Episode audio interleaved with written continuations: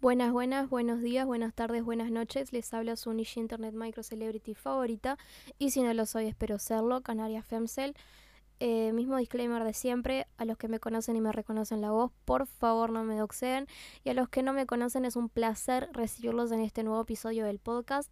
Disclaimer número 2, voy a estar hablando de eutanasia, es un tema sensible, es un tema que puede remover ciertas emociones, así que escuchen a discreción y si se sienten mal, están tristes, les trae un recuerdo feo, les dan ganas de embuerdearse, em, llamen a quien tengan que llamar, línea vida, psiquiatra, psicólogo, eh, línea azul, no sé, no, la línea azul creo que era la de violencia doméstica.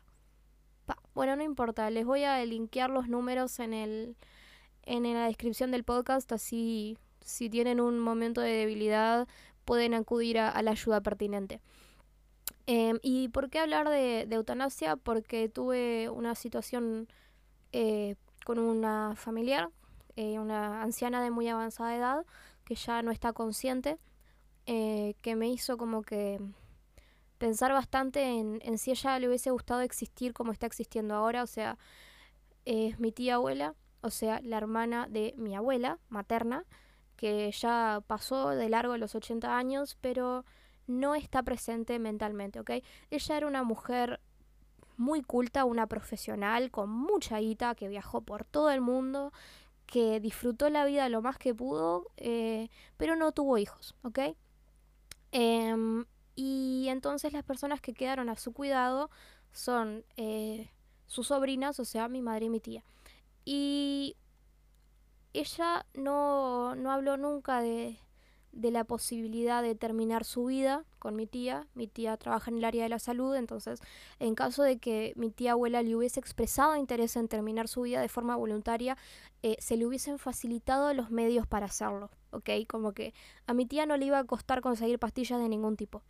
Em, pero no, no es una posibilidad que, contemplaron. Entonces ahora mi tía abuela está viva, pero no consciente. ¿okay? Tiene demencia senil avanzada, no recuerda, eh, desvaría, está como que flotando. A veces tiene como que flashes de lucidez, pero hasta por ahí. Y yo no la veía hace 10 años, la vi hace poco porque hubo un incidente en el residencial donde estaba y, y las personas que se encargan de ella, o sea, mi tía y mi prima no, no estaban disponibles, entonces fuimos mi madre y yo.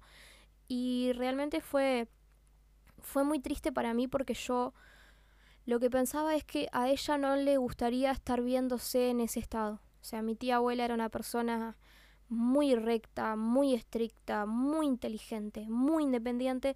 Y lo que yo vi fue un cadáver de 40 kilos con la piel de mi tía abuela, ¿ok? Y me, me dio pena, porque yo estoy segura de que si ella estuviera en sus plenas facultades, decidiría, sin pensarlo siquiera, eh, no seguir viva. O sea, realmente pienso que ella odiaría la idea de, que le limpiaran los calzones, la bañaran con esponjitas, tipo ella no, no quisiera eso para sí misma. Y ahora ya no se puede hacer nada, ¿no? Porque en Uruguay no existe ley de eutanasia e incluso el proyecto de ley de eutanasia es voluntario. O sea, estuve haciendo como que una lecturilla rápida del proyecto de ley de eutanasia que lo presentó Ope Pasquet del Partido Colorado y en resumen es como bastante similar en la metodología a cuando uno quiere va, cuando uno no, cuando una quiere eh, abortar, ¿no? De tener que ir a un médico, e ir a otro médico y te dan un plazo para pensar y hay un comité y un médico le pregunta a otro médico y es como que un proceso bastante largo y extenuante donde tenés que reafirmar tu voluntad un millón y medio de veces porque mirás si no estás seguro y mirás si te arrepentís. Entonces, esto es lo mismo, ¿no? Em, el procedimiento que está en el artículo 4 es arrancando, quien quiera recibir asistencia para morir deberá solicitarla personalmente a un médico por escrito que firmará en su presencia. Entonces, estamos desde un principio esperando que la persona esté en sus plenas facultades para solicitar morir. ¿Pero esto por qué? Porque hay distintas formas de entender la, eutanasia. La eutanasia, eh, también llamada la buena muerte o la muerte amable por, por el origen de la palabra en, griego, em, es la muerte voluntaria con el fin de no prolongar el sufrimiento de una persona que se encuentra padeciendo una condición terminal que hace que la vida sea eh, insufrible, básicamente, que, existir sea dolor y sufrimiento y, que no haya posibilidades de que la condición que esté padeciendo em, se, mejore o, se cure o no existe, ya está. Eh, entonces, por lo general, la eutanasia se, em, se relaciona más bien con enfermedades terminales, enfermedades neurodegenerativas, donde el dolor y el sufrimiento de la persona hacen que tenga la seguridad de que la continuación de su propia existencia eh, no reporta ningún tipo de beneficio ni para sí ni para quienes le rodean porque su, su cuerpo está eh, como que soportando pero no realmente funcionando, ¿no? El tema es que yo estuve escuchando hace tiempo, yo escucho mucho podcast, estuve escuchando hace tiempo un podcast sobre cómo también se estaba empezando a considerar la, depresión o la ansiedad como causales pertinentes para una persona que estaba solicitando la, eutanasia, sobre todo en, en, los países de Europa, no me acuerdo si fue en Bélgica, Suiza o en Holanda, que son países donde la, la eutanasia es legal que una persona que estaba sufriendo depresión severa y tenía tipo 20 y algo, estaba solicitando la eutanasia, ¿no? Hay una distinción que hay que hacer entre eutanasia y suicidio asistido. La eutanasia implica que hay un profesional de la salud activamente administrando los medios que causan la defunción, mientras que el suicidio asistido es que te facilitan los medios para que vos mismo te administres la sustancia que te mate, ¿no? Entonces, la eutanasia, hay un médico de por medio que te da la droga, el suicidio asistido te facilitan la droga y vos en la privacidad de tu hogar o en un baño público o en donde poronga te la quieras meter, te matas. Y yo la verdad que no, no entiendo muy bien cuál es el fundamento del suicidio asistido versus el suicidio normal, más que entrar en una burocracia que haga que las personas que sigan vivas como que entiendan que esto fue tu voluntad y que no fue un un desvarío que tuviste que te pegó la loca y te quisiste matar, ¿no? Em, yo, hablando con mi hermana, o sea, porque, porque es la persona que tengo y que, probablemente yo me muera antes que ella, le dije, si yo llego a, a perder la conciencia, si yo dejo de ser autoválida, vos encargate de que yo me muera y que me muera dignamente. Yo no quiero morirme es no estando ahí. Porque a mí lo que me pasó cuando vi a mi tía abuela fue que yo no la vi ahí. No, no vi a, a la personalidad que yo identifico con mi tía abuela, no vi a su conciencia habitando detrás de sus ojos. Entonces yo dije, yo no quiero existir siendo una crisálida de lo que alguna vez fui. O sea, no, no le encuentro un verdadero sentido y me parece cruel también aferrarse a la existencia aun cuando no hay conciencia. Tipo, porque yo realmente no la vi a mi tía abuela. O sea, eh, no estoy diciendo que las personas con, con, Alzheimer o con demencia senil no, no se merezcan vivir. Estoy diciendo que si yo estuviera en ese lugar, a mí no me gustaría seguir existiendo.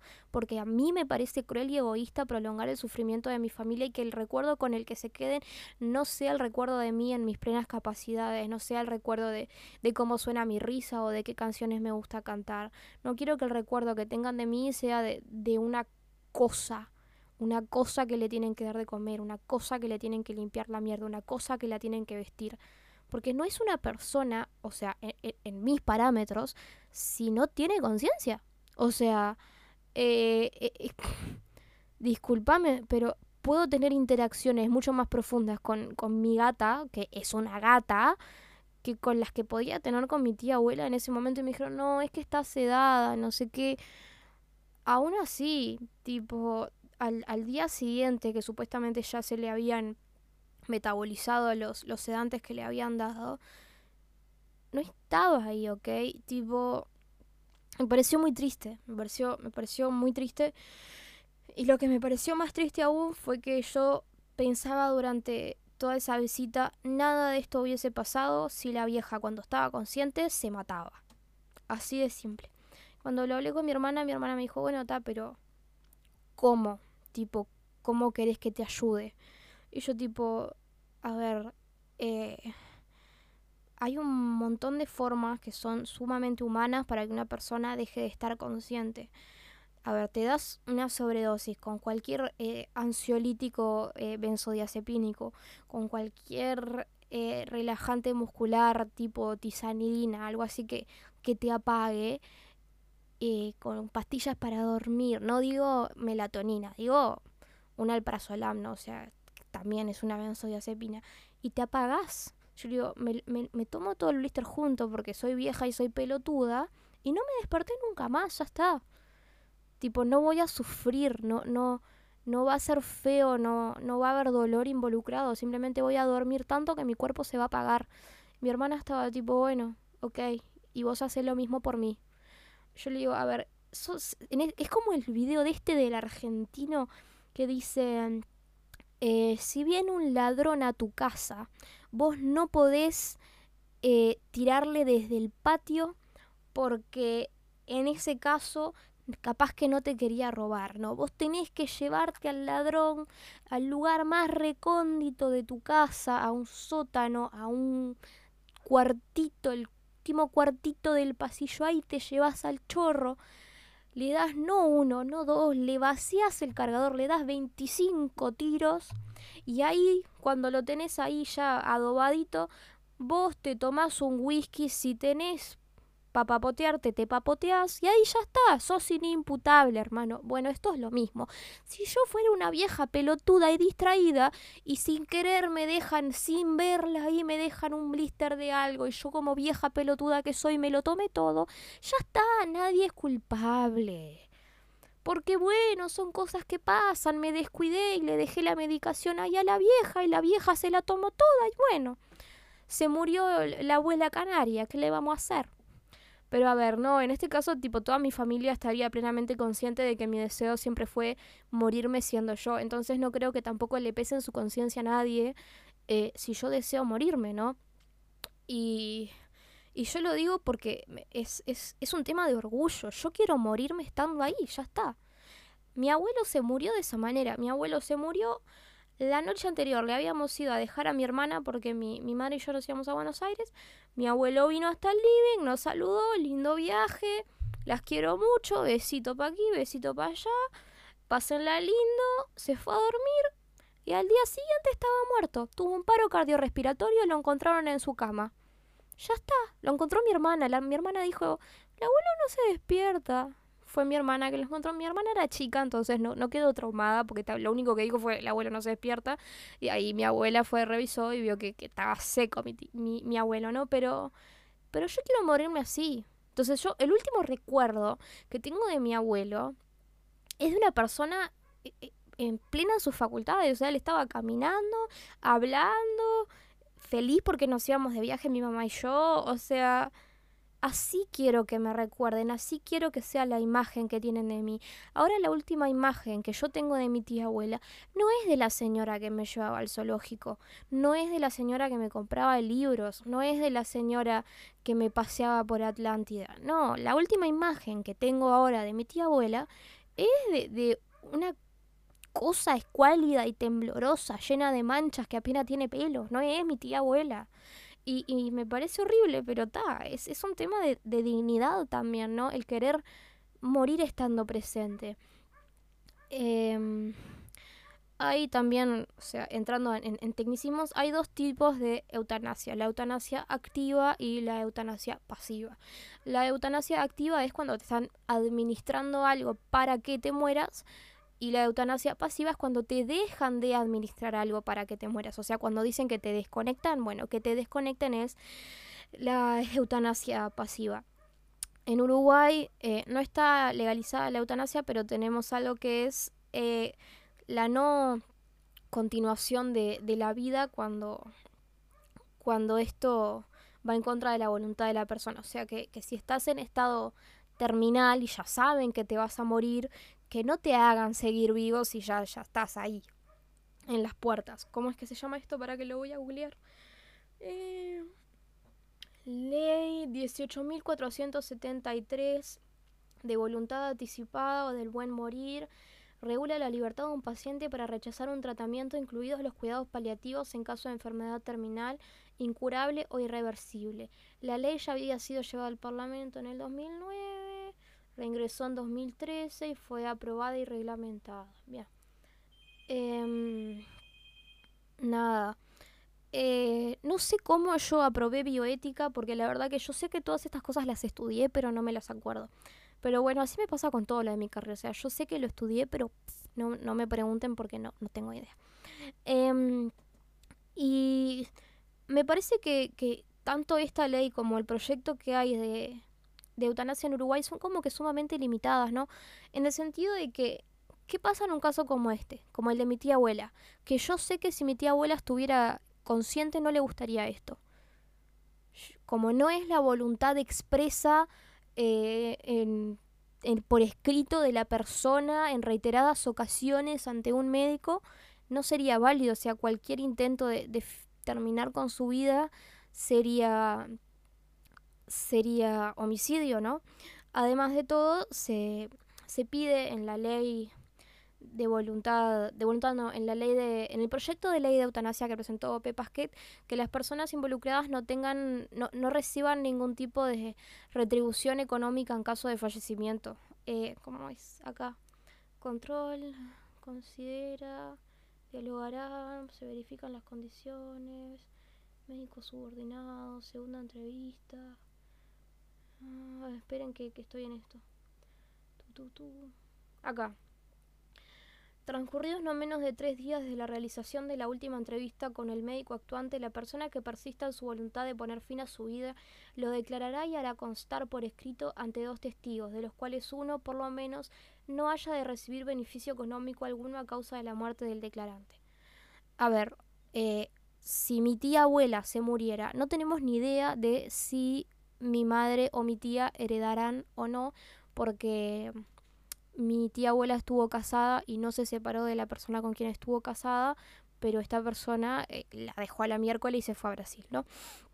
Entonces, como no tenían separación de bienes, no estoy nadie está seguro, nadie sabe realmente qué pasaría con los bienes que tenían en conjunto, porque al final em, las cosas eran de los dos, más allá de que la que tenía la plata y la que laburó era mi tía abuela, eh, los bienes figuran como del matrimonio. Entonces podría decirse que si mi tía o mi madre presentaran la voluntad de, de buscar la manera de que mi tía abuela se muriera, podría presentarse un conflicto de intereses porque podrían reportar beneficio económico de la muerte de mi tía abuela, porque podrían eh, hipotéticamente eh, estar en, en, su testamento o recibir bienes porque los bienes pasarían a, a los familiares vivos, más cercanos, entonces em, habría como que un conflicto ahí, ¿no? Pero realmente no tengo idea de quién más le puede importar la vida de, mi tía abuela, o sea, no, no sé quién más podría estar involucrado emocionalmente con ella a tal punto de decir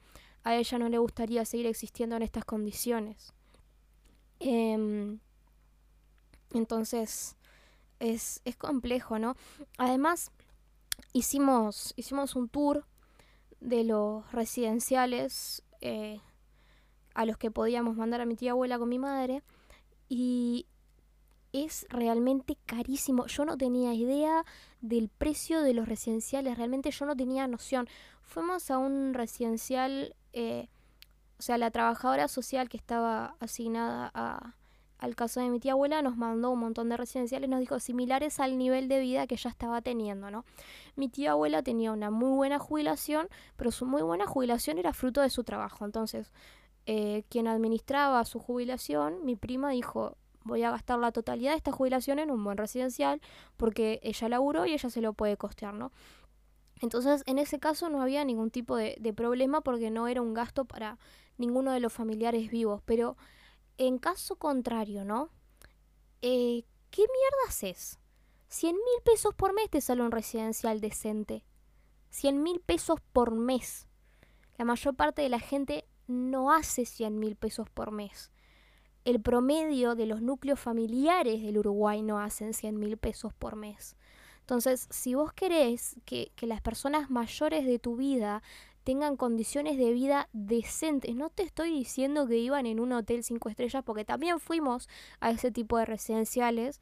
Pero si querés que vivan bien y que no los tengan ahí juntando polvo con la boca abierta que le entren las moscas, sale 100 mil pesos por mes. ¿A quién le parece coherente? O sea, eh, me acuerdo que mi padre contaba que un amigo de él tenía una barra en un baile, ¿no? Nosotros decíamos, qué raro, un tipo de 50 años teniendo una barra en un baile. Mi padre decía, no, él tiene la barra en el baile porque al parecer es lo que usa para pagar el residencial de la madre. Y estábamos pensando, ¿qué tan caro saldrá el residencial? Bueno, acá lo tenemos, 100 mil pesos por mes. Perdón, no estoy diciendo que sea un robo, porque entiendo que tienen que, que pagar tipo las, las facilities, o sea, el lugar, que tiene que ser un buen lugar, que tiene que estar bien acondicionado, que tienen que tener todas las comidas, que tienen que tener actividades, enfermera, internista, eh, fisioterapia, la pavada, pero es, es una torta de guita y entonces la mayor parte de la gente, al menos en este país, no se puede costear ese tipo de gastos. Más aún para una persona que realmente está para morir. O sea, simplemente querés que, que, alguien que apreciás y que querés tenga un final digno de, de su vida, pero ya sabés que está para morir. Si te meten a un residencial es porque estás para morir. O sea, no hay otra forma de decirlo. Entonces, me parece, me parece tan espantoso. Porque estás, además de siendo una carga emocional para tu familia, estás siendo una carga económica inmensa porque el residencial más barato y pedorro que podés conseguir siguen siendo 25 mil pesos por mes. O sea, es, es insano. Porque además las jubilaciones en el Uruguay rara vez pueden sostener esto. Las jubilaciones en este país son una mierda. Entonces, una persona eh, o termina en los hogares de los cotolingos del Estado, básicamente, que está no sé si está mejor muerto, o, o en estos residenciales que, que son medio pelo, o sea, porque la realidad es que, que con poca plata no pueden hacer mucho.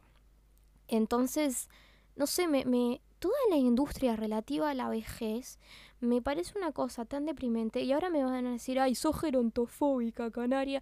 No, no es que sea gerontofóbica. A ver, yo siento que la gente mayor tiene derecho a vivir, pero una cosa es vivir y otra cosa es existir, ¿ok? Tipo, es como, me pasa lo mismo con la gente que, que tiene hijos en estado vegetativo y que les dicen que tiene, no sé, parálisis cerebral o lo que sea y que nunca va a poder vivir una vida independiente y lo deciden tener igual. Es egoísta, porque esa existencia no es una existencia plena, es una semi-existencia, o sea, estás ahí, estás transcurriendo, pero estás realmente viviendo si no sos independiente, si necesitas siempre un caretaker, alguien que esté pendiente de vos, que te esté cuidando, llevando, trayendo, limpiando, dando de comer, administrando medicamentos. Es como que me parece, me parece sumamente egoísta, me parece sumamente cruel eh, los padres que, que, eligen tener hijos que van a estar todo el tiempo siendo dependientes. Em, pero en este caso, el, el llegar a la vejez no es una decisión consciente que la persona toma y dice, bueno, está, quiero llegar a viejo, cueste lo que cueste, no, simplemente llegan y ya está. Y el deterioro cognitivo es a veces algo que es esperado por los antecedentes familiares. Dicen, bueno, ya es algo que corre por la familia y, te va a llegar. Y, y, la persona mismo supuestamente no se dan cuenta de que empiezan a tener como que lagunas o, o lapsos en donde no saben qué estaban haciendo, donde no estaban mentalmente presentes. Entonces, siento que es responsabilidad también de las personas que estamos alrededor buscar la manera de que tengan una existencia digna y si eso no es plausible porque el deterioro cognitivo no lo permite, que tengan una muerte digna, que se mueran estando presentes. O sea, yo realmente pienso, pienso que es tan cruel. Me acuerdo cuando era chica, tipo fui a, a la floresta con, con una amiga del colegio y tenían al, al abuelo, tío abuelo, bisabuelo, no sé qué mierda era, y tenían al viejo ahí, debía tener 90 años, y estaba sentado ahí y era como que, que no sé, juntando polillas realmente. O sea, te, hacían ir a saludarlo, ir a hablarle, y era realmente un cadáver, o sea, estaba ahí sentado, como que respirando por la boca, y, no, entendí la función de, esa persona realmente. O sea, ¿qué aporta a, la familia tener básicamente esta, esta, no sé, es como un skinwalker, no sé cómo decirlo, tipo, no, no sé, no lo identificaba como, como una persona porque no lo veía capaz de interactuar. O sea, cuando yo le presenté todas estas inquietudes a mi, a mi psicóloga, mi psicóloga me dijo, no, a ver, no sos una mala persona por pensar lo que estás pensando, es que para vos vivir es estar vivo, no es simplemente transcurrir. O sea, eso es lo que vos sentís, por eso pensás, preferiría estar muerta que estar en estas condiciones. Pero no todo el mundo comparte esa idea y también tiene que, tienen muchos tabúes religiosos alrededor de eso. Mi psicóloga sabe de todo ese tema porque mi psicóloga, o sea, por muy sorprendente que pueda parecer, es tipo católica, apostólica, romana, tipo realmente es catequista y estudió teología y la pavada. Y es una mujer que tiene la religión como algo muy presente en su vida, pero eso jamás eh, orientó mi terapia hacia la religión, ¿no? Pero también entiendo que, que el tener la voluntad de morir, decidir cuándo morir, es algo que va contra muchos principios religiosos, ¿no? Porque se supone que la vida y la muerte son dadas por Dios o por la entidad superior en la que uno crea, ¿no? Em, entonces el, el ir contra esta voluntad divina es como que estar jugando a ser Dios y eso es, es pecado. El suicidio es pecado, por ejemplo, em, porque uno no está valorando el regalo de la vida que Dios le dio. Y realmente, entendiendo que Uruguay es un país eh, laico, hace 100 años básicamente, no estaría cerrándome por qué seguimos estando tan atrás en todo el tema de legislación referente a eutanasia. Porque mm, fuimos muy progresivos en lo que refería a la pena de muerte. Entonces, em, entendemos que, que la vida es un valor preciado y que tanto la vida como la muerte son cuestiones eh, em, terrenales, entonces podemos disponer de ellas. Em, no, no termina de, de, cerrarme porque, porque llegamos tan atrás y porque además eh, las personas que presentan este proyecto son del Partido Colorado, o sea, siento que son tipos manotazos de abogado del Partido Colorado por intentar tener algún tipo de relevancia política cuando tipo lo, el único lugar donde verdaderamente existen es en Rivera. Maldito seas, departamento de Rivera. Eh, perdón, chiste interno. De, ¿Se acuerdan de ese video de, creo que fue Sebastián, no, ¿cómo se llamaba Maduro? Maduro no se llamaba Sebastián, o sí. Bueno, no sé. Maduro diciendo, maldito seas, Estado de Israel. Bueno, esto es lo mismo, maldito seas, departamento de Rivera. Yo siempre digo, deberían vender Rivera Brasil por dos kilos de rapadura y una velo barreiro. Em, el tema también de, volviendo, el tema también de lo que puede considerarse o no una condición irreversible que es incompatible con la vida, es esto que estoy mencionando de, de la depresión, ¿no? revisitando lo que dije, que entendiendo la depresión y la ansiedad y otro tipo de patologías mentales como condiciones que no son eh, relativas solo al individuo, sino que tienen que ver con factores sistémicos que hacen que las personas tengan como que esta... Eh, ¿Cómo se llamaba esto? Este... Ah, no me sale la palabra. No, no era anedonia la palabra. Era... Ah, bueno. Cuando me salga. Eh, pero este sentimiento de alienación que produce la, la sociedad industrial en los individuos cuando se entienden a sí mismos como, como eh, víctimas del sistema, ¿no? No es que, ay, soy una pobre víctima del capitalismo, no, es que realmente estamos tremendamente condicionados por el sistema socioeconómico en el que nos manejamos y las inmensas disparidades con las que tenemos que existir día a día hacen que hay una carga psicológica muy importante en las personas y que los niveles de, ansiedad y miedo que estamos manejando son superiores a los que manejaba un soldado hace 100 años, ¿no? Em, es como que la, la, publicitación constante de todos los sucesos que están dándose simultáneamente en el planeta y el tener acceso a tipo las no sé, las matanzas más asquerosas y viscerales 24/7 en tu teléfono, tipo no está aportando mucho al bienestar psíquico de las personas en el mundo. O sea, mí pasa que estoy lo más tranquila, no sé qué, mirando Instagram, ta, ta, ta, y de repente te aparece un video de, no sé, un brazo mutilado en Palestina, y de repente te aparece una foto de la gente muriéndose de hambre en Yemen, y de repente te aparece un video de los incendios en Chile, y es como que no, no tenés remanso eh, donde puedas realmente desconectarte, porque aun cuando estás en soledad en tu cabeza se usa escuchando la voz que te dice debería importarte y deberías hacer algo y deberías estar agradecido de que no te esté pasando a vos y deberías buscar la forma de que no le pase a otro. O sea que incluso en soledad, incluso cuando no estás con otras personas, estás constantemente sintiéndote culpable por no estar sufriendo y por no saber qué hacer frente al sufrimiento de los otros. Es súper intenso. Yo me acuerdo que tuve una, una instancia, como que un ataque de angustia recontra feo en la toma de rehenes que hubo en París.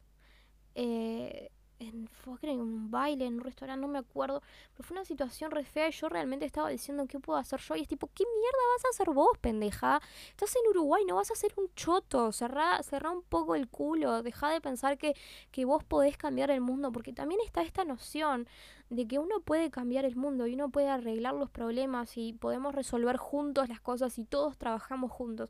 Y la realidad es que el sistema es anterior a todos nosotros y va a persistir aún después de nuestra muerte. Entonces, hacer las paces con el hecho de que, de que somos realmente impotentes eh, también pesa en la conciencia, también deprime mucho eh, este abandono de, de los ideales, esta aceptación de la mediocridad, ¿no? O sea, no es que, la depresión y la ansiedad también sean hechos aislados que tienen que ver con la química del cerebro, sino que esto también es una tesis que fue presentada por la industria farmacéutica para tener una excusa para vendernos algo para funcionar. Y ojo, yo lo digo como persona que toma algo para funcionar, no es que lo, lo estoy diciendo porque me lo saqué del culo y estoy en contra de la industria farmacéutica. ver, si yo no me tomo mis cuatro pastillas por día, tipo, yo me desmayo. O sea, es simple, si yo no me tomo mis suplementos me doy la cabeza y si yo no me tomo mis Soloft odio a la gente, odio a los demás y realmente no tengo ganas de que me hablen. Em, entonces, ¿por qué yo siento todas estas cosas que yo siento? No es que yo odio a los demás porque sea una persona de mierda, más allá de que soy una persona de mierda, es también por, por sentir un montón de, de disparidades y e injusticias en la forma en la que uno está obligado a existir. Porque yo, por ejemplo, tengo miedo de morirme de hambre cuando sea mayor, tengo miedo de no tener dónde vivir, tengo miedo de eh, no poder tener una familia, tengo miedo de estar presa del trabajo toda la vida y después tener 65 años y tener una jubilación mínima y morirme en la pobreza cuando sea vieja. ¿Y por qué tengo todos estos miedos? Porque nací clase trabajadora, si hubiese nacido con plata, ninguno de estos miedos iban a ser mis miedos si hubiese nacido con plata, sabiendo que voy, a heredar, si hubiese nacido con plata, sabiendo que papá y mamá me van a acomodar, si hubiese nacido con plata, sabiendo que alguien se va a encargar de mí, yo no tendría este inmenso miedo de vivir en la pobreza, de morir en la pobreza, de existir en la pobreza. Entonces, eh, no podemos tampoco eh, entender que, que, la depresión y, la ansiedad y otros problemas psicológicos son cuestiones que están totalmente aisladas del funcionamiento de la sociedad porque también el permitir que las personas decidan, entre paréntesis, voluntariamente morir cuando padecen estas cosas, también es eh, reportar que quien no participe en el sistema eh, felizmente será descartado por él mismo porque su existencia va a volverse tan insufrible que van a preferir la muerte frente al prospecto de seguir vivos.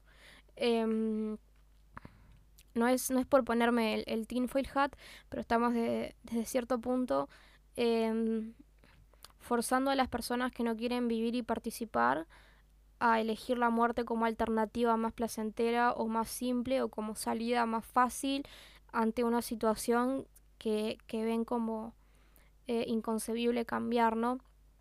Em, entonces no sé hasta qué punto la voluntad de uno realmente existe como un deseo eh, personal e individual que no viene motivado por el afuera, porque en realidad no existe realmente una voluntad realmente personal, realmente desconectada del entorno, ¿no? O sea, más allá de que se esté planteando que la eutanasia debe ser por voluntad reiterada y por escrito y segura y en sus plenas facultades de la persona, nadie existe en una burbuja como para poder tomar este tipo de decisiones sin estar también condicionado por un montón de cosas que le han sucedido a lo largo de su vida. O sea, si a mí me diagnostican un, un, cáncer eh, incurable y me dicen en tres meses vas a hacer metástasis y te vas a morir, yo la verdad que no sé si voy a tener ganas de vivir estos próximos tres meses, ¿ok? Tipo, yo voy a querer matarme, pero ¿por qué? Porque también eh, estoy sabiendo que mi vida no, no va a ser fácil, no va a ser placentera y cada vez va a estar más llena de dolor y sufrimiento. Pero con una condición psicológica es distinto. O sea, difícilmente puedan decirte que es irreversible.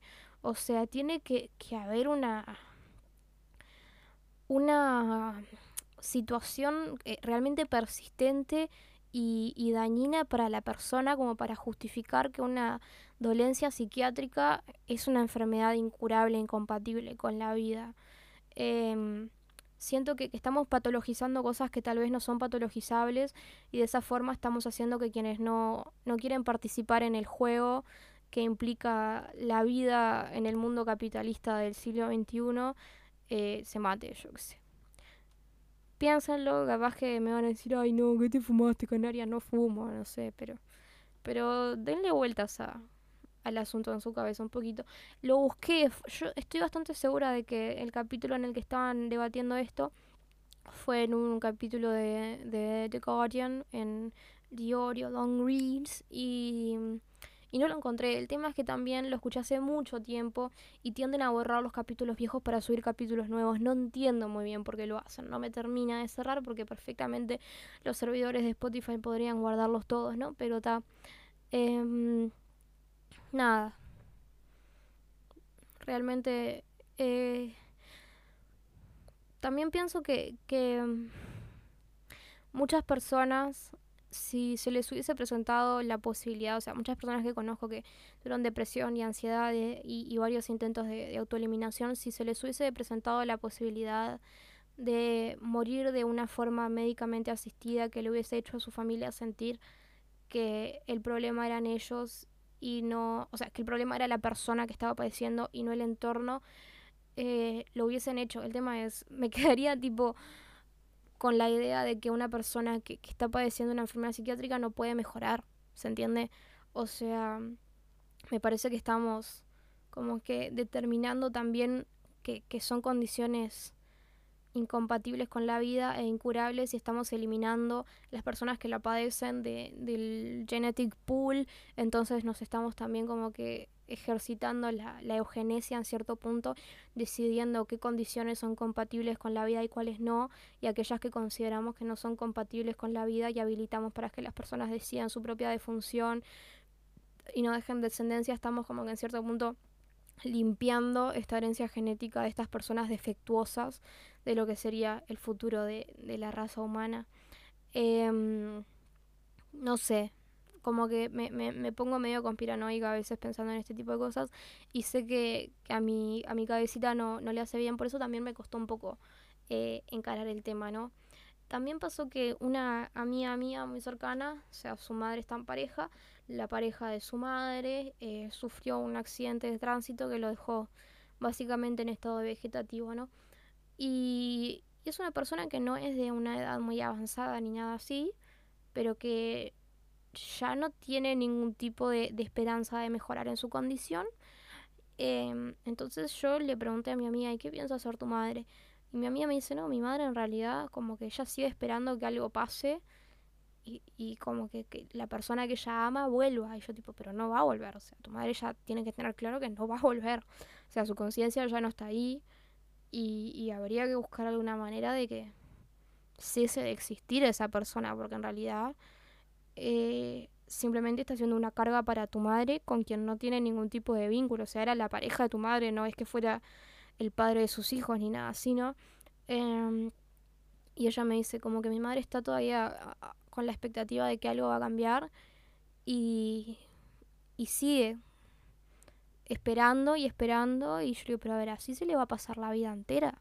O sea, se va a morir ella antes que se muera él, me está jodiendo. ¿Y qué se le va a hacer? Me dice ella. Y claro, o sea, no hay nada para hacer. Cuando tenés una persona que ya no está ahí, ¿qué haces? No puedes hacer nada. Tenés que, no sé, callar de aguantarte.